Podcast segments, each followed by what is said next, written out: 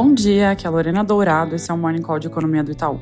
Começando pelos Estados Unidos, ontem o presidente do Fed, Jerome Powell, discursou no Comitê de Serviços Financeiros da Câmara e manteve o tom duro, como a gente esperava, afirmando que a inflação segue elevada e que eles têm um longo caminho pela frente na luta contra a inflação. Powell reafirmou que a instituição está totalmente comprometida em perseguir a meta e que quase todos os dirigentes do Fed esperam que a taxa de juros suba ainda mais. Hoje ele fala no Comitê Bancário do Senado e deve manter o viés de aperto no seu discurso. De dados, foco hoje nos pedidos de seguro-desemprego. Caminhando para a Europa, o Banco Central da Inglaterra deve decidir hoje às 8 horas se sobem 25 ou 50 pontos base a taxa básica de juros. Depois do dado ruim de inflação ontem, o mais provável é que eles assumam uma postura mais agressiva e subam os juros em 50 pontos base. Se eles subirem menos, a libra esterlina pode sofrer uma espiral de depreciação e o BOE corre o risco de perder o controle das expectativas de inflação. Aqui no Brasil, ontem o Copom manteve a taxa Selic inalterada em 3,75, mas não abriu a porta para corte de juros em agosto.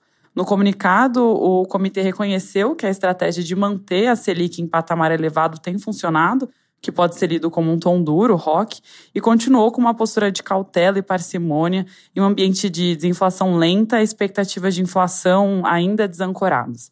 Os próximos passos do Copom vão depender da evolução dos dados, mas de todo modo o comunicado veio consistente com a nossa visão de início do ciclo de cortes na reunião de setembro.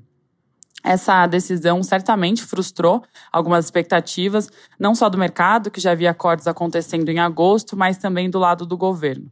O presidente Lula, em coletiva ontem, fez duras críticas ao presidente do BC e comentou sobre a decisão, afirmando que o Copom estaria jogando contra os interesses da economia brasileira. Mudando de assunto, lá em Brasília, o Senado Federal aprovou nesta quarta-feira por 57 votos a 17 o projeto do novo arcabouço fiscal. Dentre outras alterações, a versão aprovada exclui o Fundeb, o Fundo do Distrito Federal, e as despesas com pesquisa, tecnologia e inovação do limite de gastos. Agora o texto vai ter que voltar para a Câmara para que os deputados analisem as emendas feitas pelos senadores. Segundo o noticiário, a votação na Câmara só deve ocorrer daqui a pelo menos duas semanas. Falando sobre BC, a CAI do Senado adiou a sabatina dos novos nomes para o BC, Gabriel Galípolo e Ailton Aquino, para o dia 4 de julho. Originalmente, a sessão estava prevista para dia 27 de junho. A informação foi confirmada pela assessoria do presidente da CAI. Para terminar, tem notícias sobre o programa de renegociação de dívidas, o Desenrola, falando que a portaria com os aspectos operacionais está quase saindo do forno. Conforme o broadcast, a publicação da portaria deve sair até o final dessa semana. É isso por hoje, um bom dia.